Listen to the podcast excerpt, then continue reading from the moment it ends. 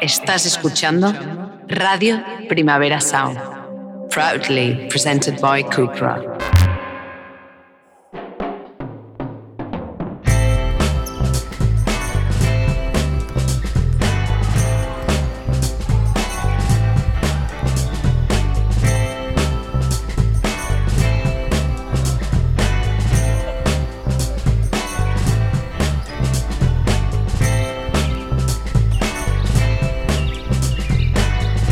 Flanús.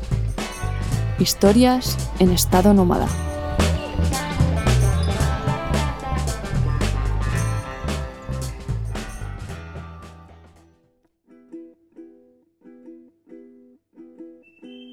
El banco lapso nos dejó bastante tocadas, porque nos dimos cuenta de que la situación, aunque quizás sería mejor decir situaciones, se dirigen hacia un punto muy dramático. Eso no significa que nuestra vida y nuestros pensamientos estén abocados continuamente a la desesperación, que un poco sí. Significa que la manera en la que vivimos marca nuestro futuro, pero sobre todo nuestro presente.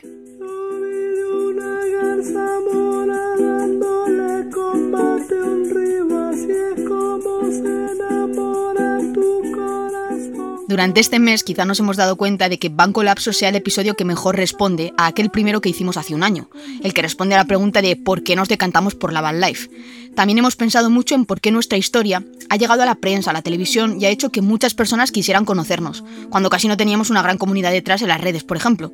Y creemos que tiene que ver con todo lo que hay detrás de nosotras, con el discurso, con la coherencia, con el compromiso político y con todo eso que ha hecho que nos movamos y que queramos intentar vivir de una manera realmente más sostenible y justa.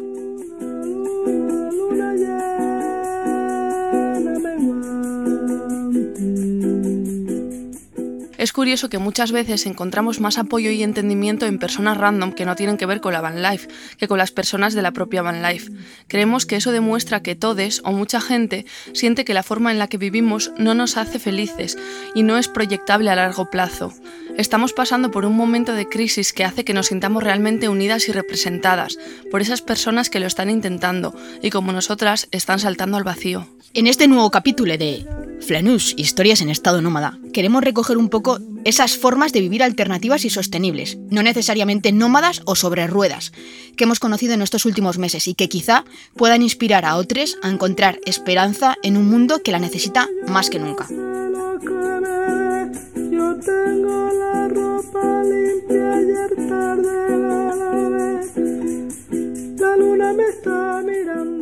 Hola a todos. Hola a todos, ¿cómo estáis? Mejor que nosotras esperamos que tenemos un trancazo del 15. Sí, eh, bueno, nos surgía ya grabar el podcast y ha tenido que ser con estas voces, lo sentimos, pero bueno, al menos esperamos que lo encontréis interesante, ameno y... Y curioso, porque bueno, vamos, a, vamos a hablar de temas que, que, nos parecen que ya son fundamentales. Hemos ya dado un paso más allá de la van life y bueno, como decíamos en, en la intro, ha habido como una mm, sinergia ¿no? de, de, de, cosas que nos han pasado.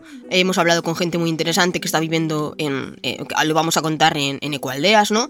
También hemos recibido, por ejemplo, el libro de Capitán Swing de Ecología de la Libertad, que también nos ha hecho ya como, como entender ciertas cosas. Y hemos estado hablando durante este mes o este último mes con personas que están implicadas en proyectos que no tienen que ver necesariamente con la van life, pero que sí que son historias en estado nómada. Este podcast en realidad iba a ser una mezcla de que estas personas contaran su experiencia viviendo diferente, cómo lo habían hecho posible, sobre todo pues para la gente que nos preguntáis, eh, pues cómo lo hacéis, eh, hay otras maneras de, de, de, vivir sostenible que no sean en la van life, para dar un poco de respuesta a, a, a, a esas personas. Que nos escribe preguntándonos y con una necesidad muy imperiosa de inspirarse y de encontrar otros modelos de, de, habitar el mundo y mm. eso es lo que vamos a querer hacer en los próximos capítulos. En vez de hacer eso, un capítulo dedicado a eso, queremos eh, dedicarles el tiempo que creemos que merecen, hacer este capítulo como una intro a todo lo que vamos a ir hablando, una parte un poquito quizás más teórica, uh -huh. para que veáis un poquito todos estos movimientos, estas formas alternativas de dónde vienen históricamente y, y nada, esperamos que, que os sea de ayuda y que os guste muchísimo.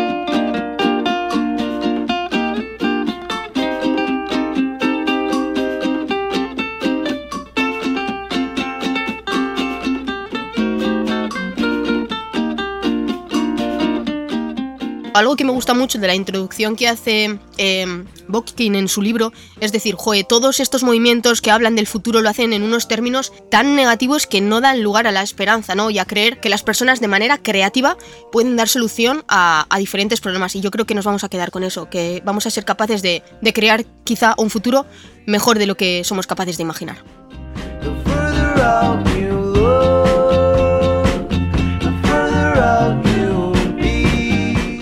Las ecoaldeas o las ecovillas o todos estos espacios en los cuales la gente se está organizando actualmente, más de un millón, hemos estado investigando, de personas viven en ecoaldeas. En todo el mundo. Eh, tienen su origen en las comunidades utópicas. No sé si la mayoría igual no lo conoceréis. A mí la verdad es que lo tenía súper olvidado de cuando lo estudié. Yo sí que lo estudié y además recuerdo eso, que cuando estudiaba ese tipo de, comunidades como que... Que tú ya tenías ahí un... Sí, que se me encendía algo. Pues estas comunidades utópicas se originan en las comunas o comunidades llamadas falansterios que fueron intentos durante sobre todo los siglos XIX y XX, primera mitad, de crear una comunidad a escala reducida basada en esos principios que hoy en día nosotras confiamos todavía en ellos. Colaboración, propiedad colectiva, organización racional del trabajo, exacto, y una vida social en la cual la cultura y la creación sean fundamentales a la hora de mm. solucionar.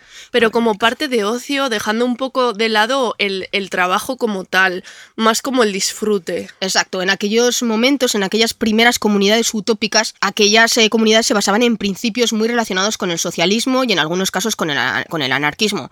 No cuesta imaginarse por qué el socialismo al final hablaba de una colectivización para todos de la tierra y el anarquismo obviamente era algo que proponía la desaparición del Estado y en este sentido son comunidades que surgen para ser autosuficientes y autogestionadas.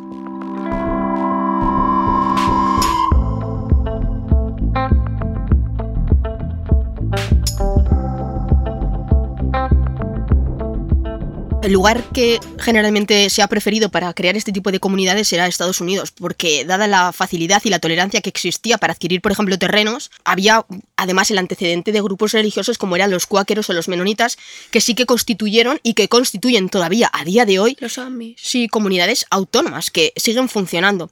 Entonces, cuando pensamos, por ejemplo, en ese gran territorio que es Estados Unidos, incluso para las personas que viven en autocaravanas o en furgonetas, sigue siendo también eh, una cuestión compartida. El hecho de que en Estados Unidos era muy sencillo adquirir tierra y también eh, constituirse como una comunidad autogestionada.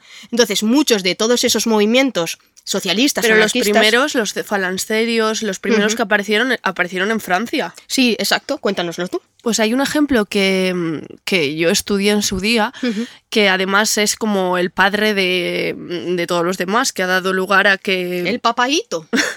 bueno, a que otras personas pues lo hayan tomado como referencia para crear como su colectivo y su, su, sociedad utópica. Yo voy a hablar de la de, de la de Fourier, Mm, que, creó el Falansterio, que es una comunidad de producción, consumo y residencia que fue teorizada por él, que se basa en un sistema social igualitarista eran de un carácter agrícola y estaban formados en grupos de unas 1.600 personas. En estas comunidades la competitividad económica era abolida y no había ni salarios ni propiedad privada. Se daba por hecho que bueno, las personas podían entrar y salir de este sistema social cuando quisieran.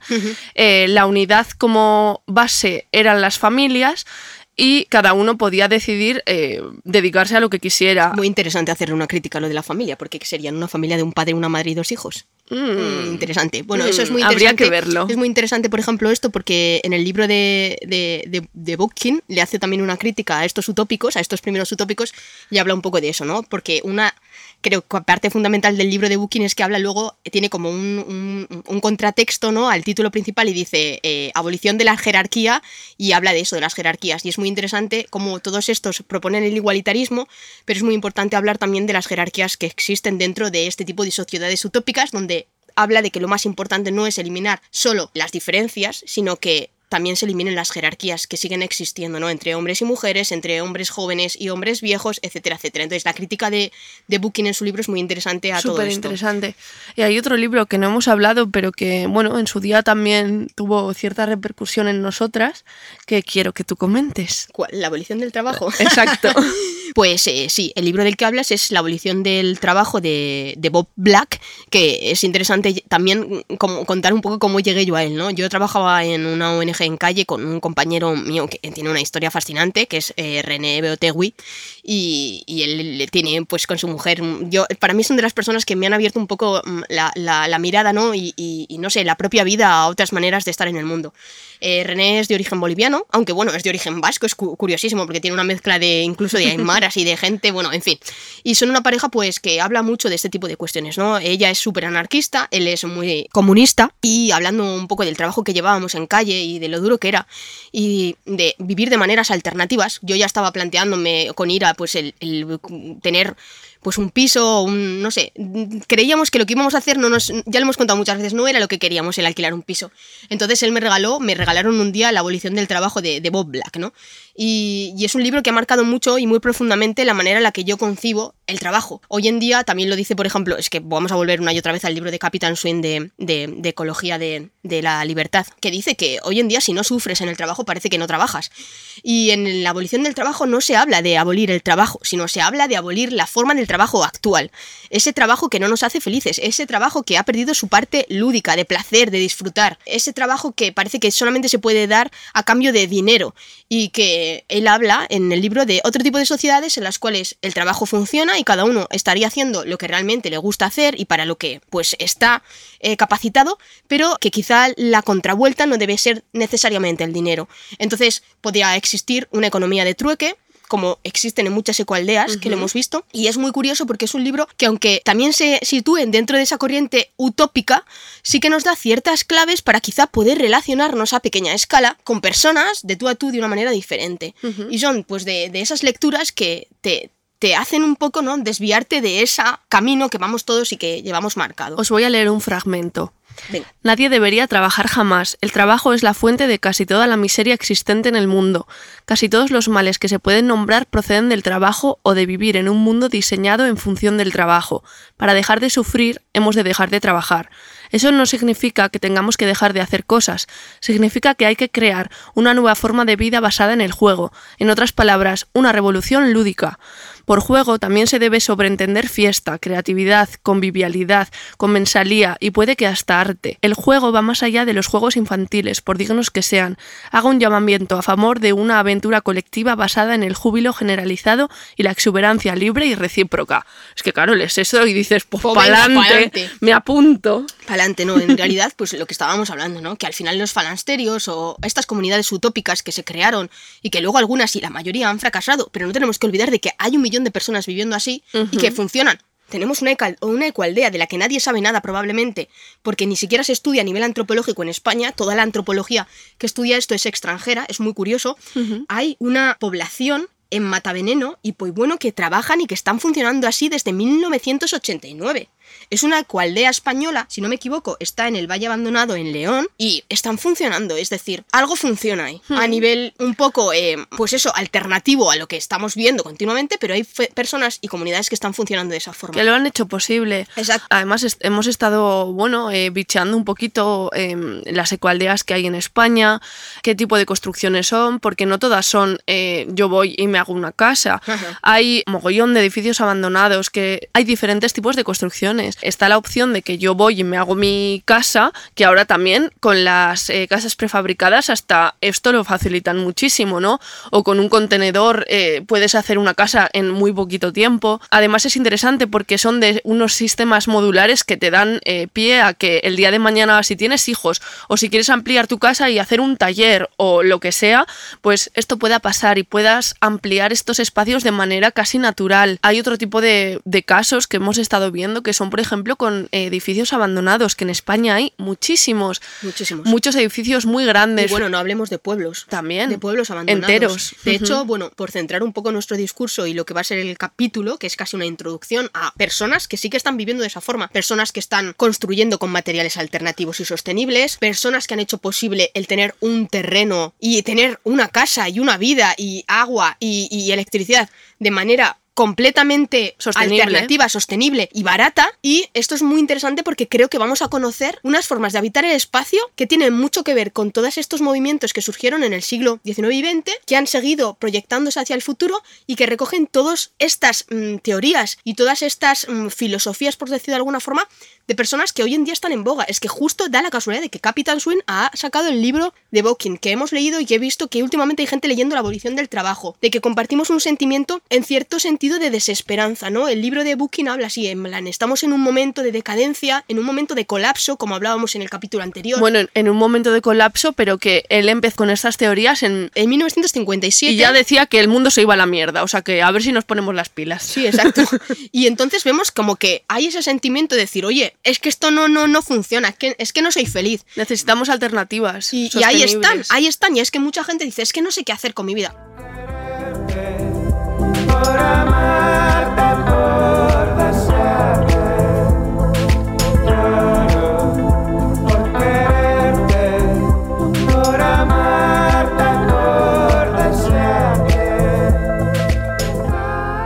Ahora estamos en un punto en el que mm, nos apetece explorar esto, no quizá como una alternativa inmediata para nosotras, sino como como conocimiento. Eh, estuvimos hablando, bueno, que saldrán los próximos capítulos. La vais a conocer. Virginia de Vivir sin hipoteca, Alba de Otras maneras de vivir. Y nos estuvo contando Alba que ella que viaja trabajando en diferentes eh, construcciones con bioconstructores que trabajan haciendo eh, eh, biocasas. Yurtas. De maneras diferentes, ¿no? Diferentes tipos de construcción. Que por cierto, bueno, ya os daremos más información, pero que iba a haber un taller en la Sierra de Madrid para construir una casa entera de madera. A mí me interesa porque además dedicándome a lo que me dedico... Mm, Flipada con los materiales. No podéis imaginaros la cara que ponía Ira cuando estábamos hablando con Alba y ella le iba diciendo porque el cemento es un material no sé cuál, porque estamos trabajando con otro tipo de, de bioelementos. Y a mí los ojos me hacían chiribitas. Totalmente. Y bueno, también contaros un poco que, que, nuestro proyecto ahora mismo es quizá explorar diferentes maneras ahora mismo de, de habitar el, el, espacio.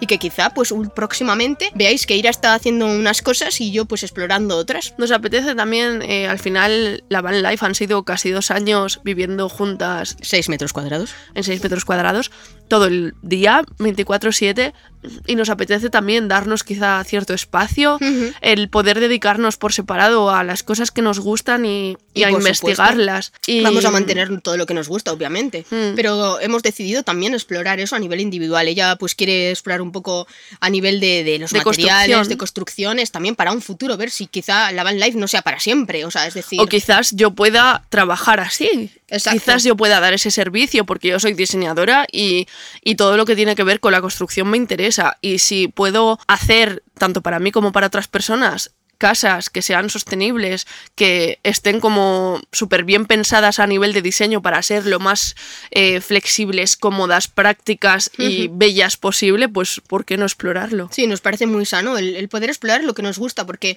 eh, últimamente siempre ¿no? hemos estado dedicándonos... Y porque en esta vida estamos para eso, qué coño, ¿no? Exacto. Porque al final, mm, no sé, queremos también un poco guiarnos por la intuición, por lo que nos dice, eh, dejarnos llevar con proyectos que nos gustan y que queremos Seguir involucrarnos. Y que creemos que están muy en la línea de, mm. de Flanus, historias en estado nómada. Eh, nosotras hemos querido explorar otras maneras de, habitar el espacio, otras maneras de habitar el mundo y nos estamos encontrando con que encontramos a personas y a gente que también nos inspiran a nosotras, ¿no? Que no es solamente nosotras el estar inspirándonos, sino ser un medio o un puente hacia esas formas que se están dando hoy en día en un momento muy específico y muy especial también de la historia de la humanidad para encontrar formas en las cuales la creatividad, la, decirlo, la riqueza, el, intercambio sean capaces de generar movimientos que sean muy, muy, muy provechosos para, para la naturaleza, ¿no?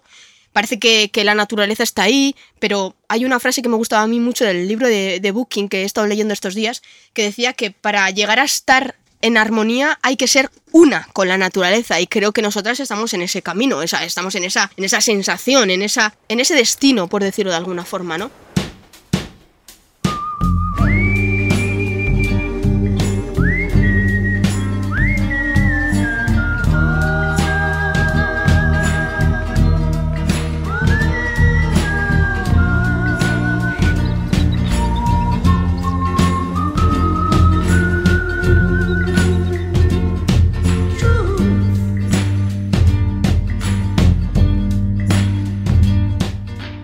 Primer capítulo será en las ecoaldeas, Pero antes de todo eso, nosotros queremos dar como unos puntitos como para que la gente sepa qué son, ¿no? Hemos hablado un poco de la historia, luego nos hemos ido hacia las lecturas, luego hacia la abolición del trabajo y demás. Hay que comentar que en España no existe una antropología o un campo de estudio que haya eh, abordado este tipo de comunidades. Y casi todo lo que viene viene de investigaciones extranjeras que de una u otra forma se han acercado, pero es muy difícil encontrar información a nivel académica y a nivel de, estudio o de, en, revistas de antropología de este tipo de, comunidades que existen. No es una manera de que ah, es como si no existieran, porque claro, de lo que no se habla no existe, pero la casualidad es que sí que están existiendo.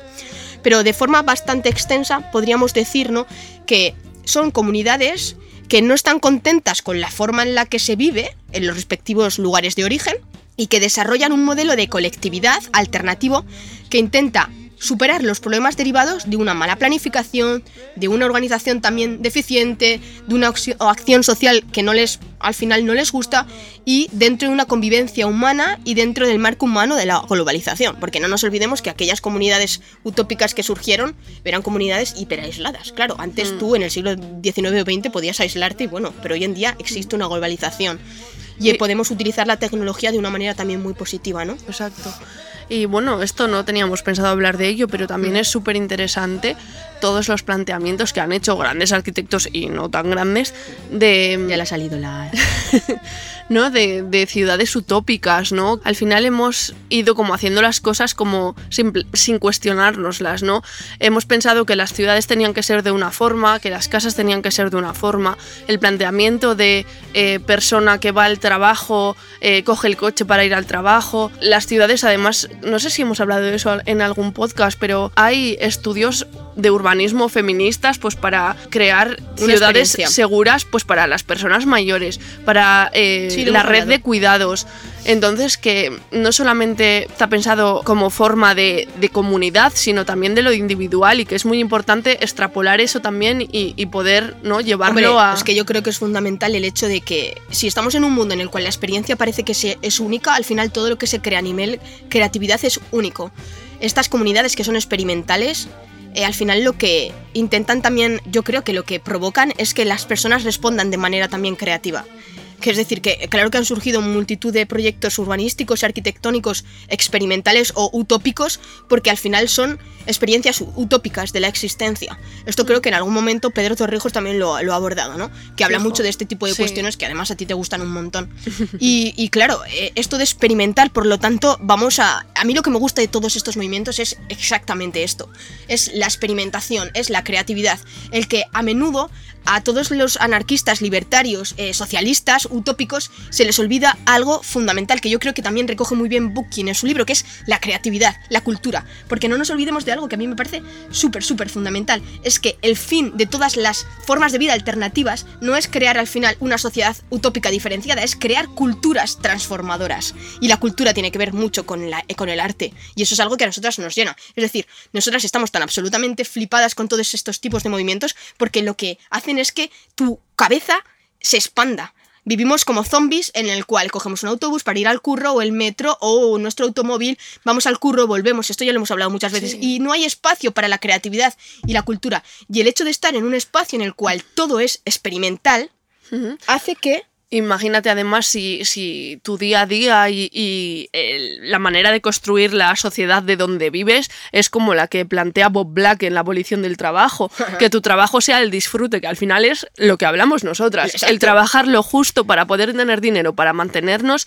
y dedicarnos a hacer lo que nos gusta. Es que sobre todo esto es que lo hemos hablado tantas veces también, hablando de que tú una cosa que, también hablando de, de Capitán Swing, ¿no? De, esos libros que ha, ha hecho, esos ensayos que nos han llenado tantísimo, y perdón por mencionar a la, editorial, pero es que para nosotros son claves, son base, que decía que lo que hace que el capitalismo pete es que tú dejes de desear cosas y te conformes con lo que tienes. Nosotros al final, con lo que tenemos, nos hemos conformado. Y a partir de eso estamos creando cosas que no están en base al dinero, en absoluto, sino entre otro tipo de movimientos, otra forma de habitar, otra forma de construir. Una cosa muy interesante que dijo Alba de otras maneras de vivir en cuanto a este tipo de construcciones y arquitectónicamente hablando es casi todas nuestras casas son cuadradas y tienen esquinas y algo que hemos abandonado mucho de las construcciones casi antiquísimas de los zolos griegos que eran absolutamente redondos era cómo se mueve la energía del espíritu la energía generalmente en un espacio redondo donde es circular y donde está continuamente en movimiento. En las esquinas, al final, ya te topas con una esquina, ¿no? Entonces, muchas de estas construcciones se hacen también con desechos humanos que se está también como en cierto sentido explorando todo eso. Entonces, joder, estamos... O con ruedas, desechos de ruedas recicladas, o con adobe como antiguamente. Hay muchísimas maneras de construir, muchísimas. Una cultura más satisfactoria. Ese es el fin. Una cultura más satisfactoria, una vida más satisfactoria, una vida donde prime el placer, el placer, el deseo. Que también en el libro de Ecología de la Libertad habla de la diferencia entre felicidad y placer. Exacto, es muy interesante, porque el la felicidad viene a, ser al final el cubrir las necesidades que tú tienes, pero el placer... Sí, el hambre, el amor, el tal y el, cual, pero eh, el placer ya es como ir un paso más allá. Bueno, el amor no sería ninguna necesidad, porque tú puedes vivir sin amor. No, no puedes vivir sin amor. Pero bueno, tiene más que ver con el placer, yo creo. bueno, en fin. bueno, en general, por poner las bases, hablaremos de formas diferentes de habitar el mundo y el espacio, hmm. no necesariamente en furgoneta, que quizás también, porque yo tengo en mente hablar con alguien también que me ha enchufado ahí un poco.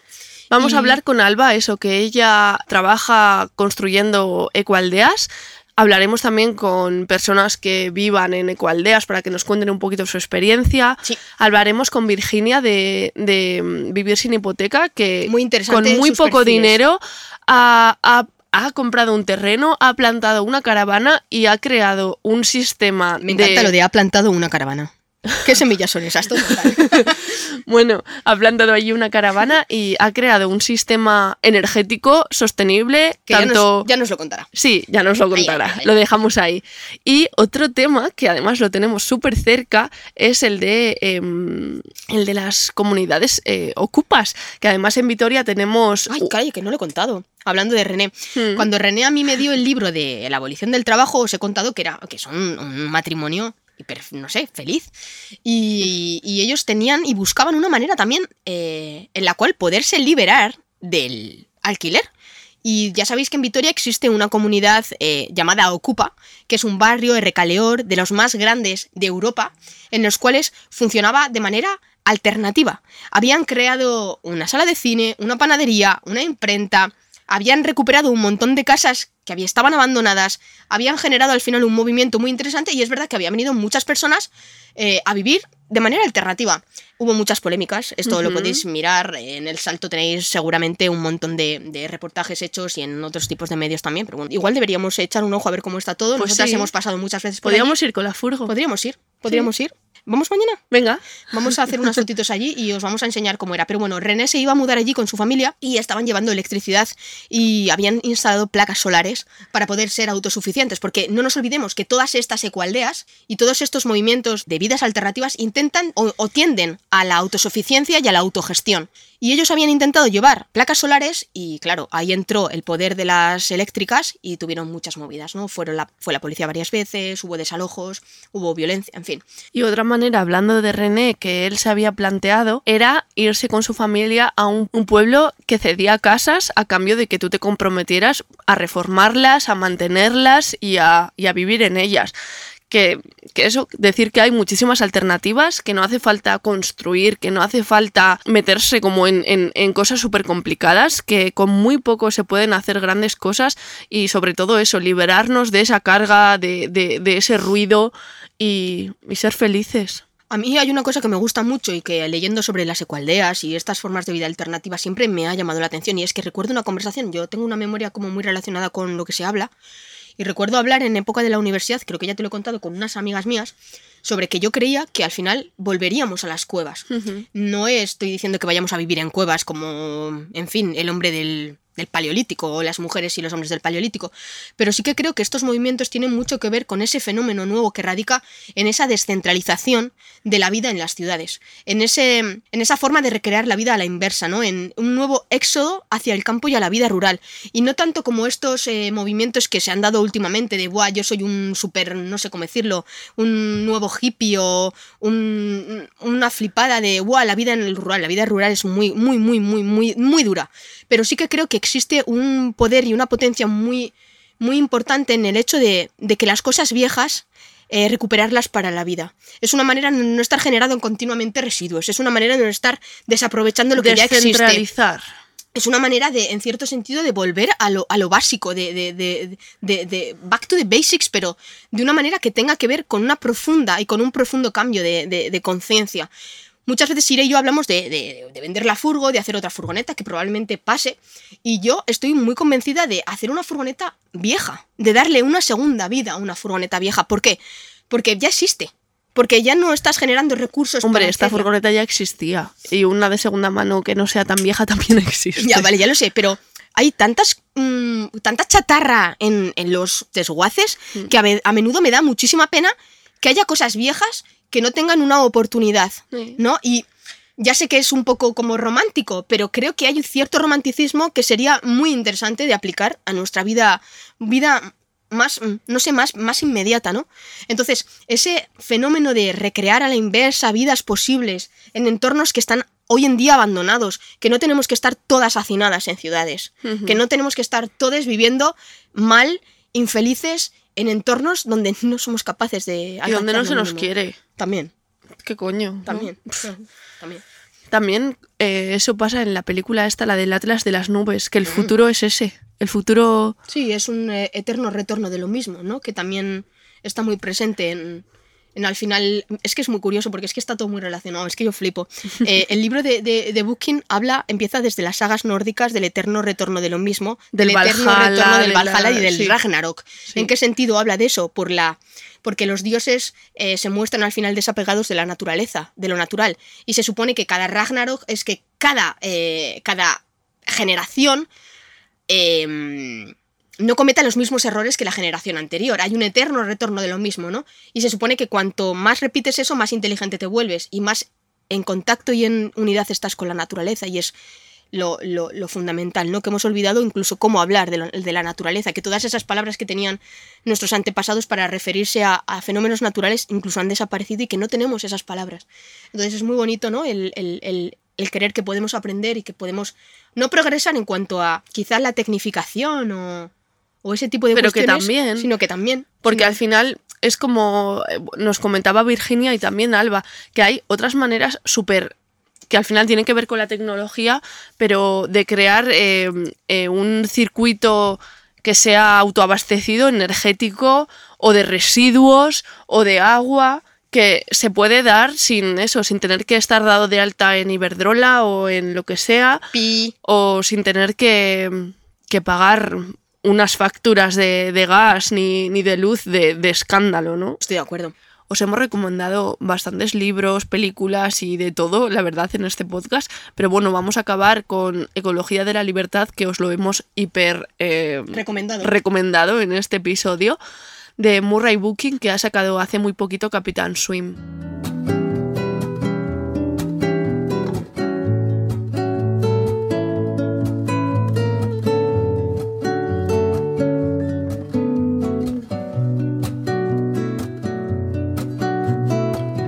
Vamos a terminar con una cita de su libro que lanza unas preguntas al aire y que creemos que son bastante interesantes, por, puesto que él también en su propio libro dice que lo más interesante es que el libro resuene en las personas que lo leen y sean capaces de generar su propio pensamiento, ¿no? A raíz de, de la lectura. Chelas despacito. Vale. ¿Cuáles son los factores que han producido sociedades humanas ecológicamente dañinas? ¿Y cuáles son los que podrían crear sociedades benéficas para el entorno? ¿Una tecnología desarrollada es por fuerza antiecológica o puede servir para embellecer a la biosfera y los biotopos? ¿Qué enseñanzas nos pueden aportar la historia para contestar a estas preguntas y para que progrese nuestro pensamiento más allá de los eslóganes simplistas que nos encontramos entre los ecologistas, misántropos o liberales? Y es más, ¿cómo tenemos que pensar estas preguntas? ¿Por la lógica clásica? ¿Por la intuición? ¿Por la inspiración divina? ¿Y por qué no?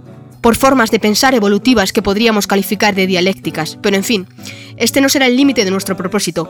¿Cómo hay que reconstruir a la sociedad para establecer unas relaciones armónicas entre el ser humano y la naturaleza? ¿Cuáles son los medios políticos, sociales y económicos para realizar esta reconstrucción? ¿Y por qué principios éticos se puede guiar? Lo que vuelve tan importante a la ecología social es el hecho de que ésta no le concede ningún lugar a la jerarquía, ni en la naturaleza ni en la sociedad.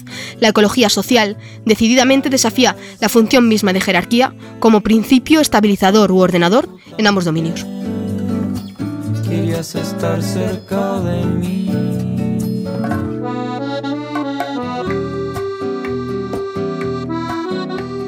Un saludo, esperamos que paséis un mes ideal y tenemos muchas ganas de sacar el próximo episodio para que ya empecéis a conocer a estas personas que han hecho otras vidas posibles. Y si queréis, podéis empezar a seguirlas en las redes. Otras maneras de vivir, ahí tenéis a Alba y Vivir sin hipoteca en Instagram las dos, a Virginia. Un, saludo a todos.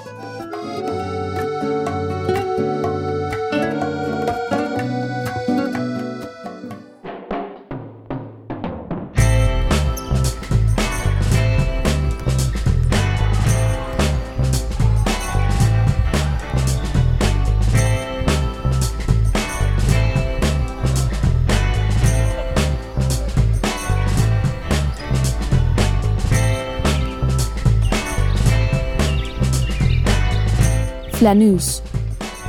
Historias en estado nómada.